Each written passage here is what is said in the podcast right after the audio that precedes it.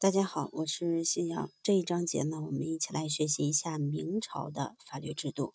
我们先来了解一下明朝的历史。元末爆发了红巾军农民起义，元朝统治者被推翻。原为红巾军首领的朱元璋于一三六八年在南京正式称帝，建立明王朝。一三八七年统一全国。明太祖朱元璋在位三十一年，死后由其长孙朱允文（史称建文帝、明惠帝）继位，但很快被燕王朱棣（朱元璋的第四个儿子）夺取皇位，史称明成祖。明成祖一四二一年正式迁都北京，奠定了明王朝的基本政治格局。一六四四年，李自成攻入北京，崇祯帝自缢。明朝前后经历了十六个皇帝，延续了二百七十六年的统治。明朝统治时期已处于中国传统社会的晚期发展阶段，政治上全面加强君主专制、中央集权。伴随着当时社会的重大变化，明朝法律制度变化较为显著，烙有其时代特点。刑法方面，加重对危害皇权与社会秩序犯罪的处罚。民事法治具有强调先战的特点，司法方面则加强中央集权。明朝法治承前启后，在中国法治史上具有重要的地位。首先，我们先来学习明朝的法治指导思想。明初统治者吸取元朝纲纪废弛、吏治腐败而导致灭亡的历史教训。在立国之初就非常重视法治建设，提出重点治国和明刑必教的法治指导思想。明太祖朱元璋，安徽凤阳人，出身贫苦，生活在社会低层的切身体验，长期征战的实践经验，以及对唐、宋、元等前朝的立法经验教训的总结，朱元璋形成了丰富的法律思想。这对整个明朝的立法活动均有着深刻的影响。我们先来看一下第一个法治指导思想：重点治国。这里的“典”指的是典籍的“典”。明王朝建立之初，朱元璋审时度势，提出重点治国的立法宗旨。朱元璋分析前朝政治得失和当时社会形势之后，认为元末社会动荡。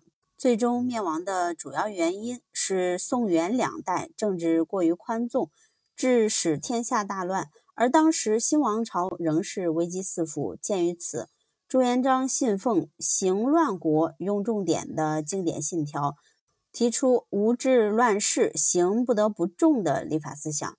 重点治国立法思想包括重点治吏和重点治民两个方面。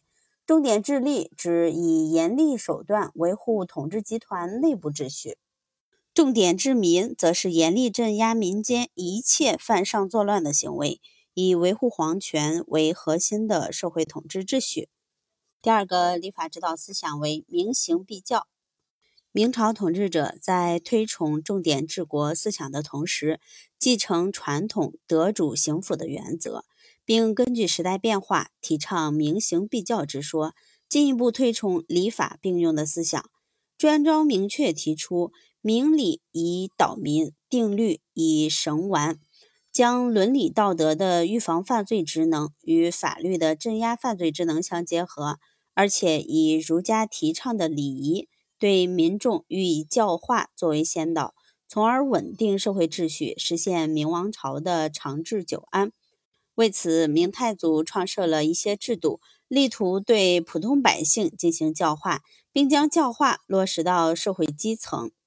其主要体现在：一、明太祖设立大告、教民榜文等法令文告形式的法律，尤其强调法制宣传和普及性，下令各地设专人定期讲读大告内容。第二个。洪武五年，即一三七二年，下令在全国城乡设置审明庭。在审明庭里，不仅定期张贴朝廷文告，公布本地犯罪或犯罪人员的姓名及其罪错内容，而且推举本地德高望重之人，在审明庭主持调解民间轻微的纠纷。除申明庭外，各地还设置金善庭，张贴榜文，公布本地的孝子贤孙、贞女节妇之事迹，从而达到教化乡民之目的。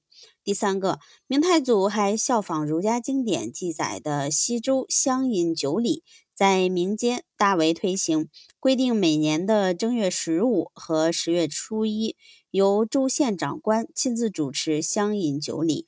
本州县已退休的官员、城乡各里年老有德之人到场，依照辈分长幼安排座次，接受州县长官的祝酒。一些有过错前科之人，则到正席前肃立聆听。明初的这些推行教化制度，在中期依然得到贯彻和发展，在一定程度上起着稳定社会、维护统治秩序的作用。第三个立法指导思想为法贵简严。明初统治者认为，元朝法治之失在于法律过于复杂，司法官员无法掌握，百姓无法知悉，致使贪官污吏舞弊弄法。为此，明太祖确立立法原则，即法贵简严，法律简单，官吏无从作弊；法律严厉，百姓不敢轻易犯法。简是相对繁而言。指法律简单明了、通俗易懂；严是相对于宽而言，指法律要严厉处罚重罪，尤其是对危害皇权和影响统治秩序的罪行，要予以严惩，使民众不敢轻易触犯法律。明初统治者提出法贵简严，提倡重点治国，这不同于唐朝统治者提出的用法务必在宽简，以宽大为前提。其原因在于不同的社会形势采取不同的治国之策，以及明初加强专制统治的需要。在后边我们再总结一下元朝的立法指导思想：重点治国、明刑必教和法贵简严。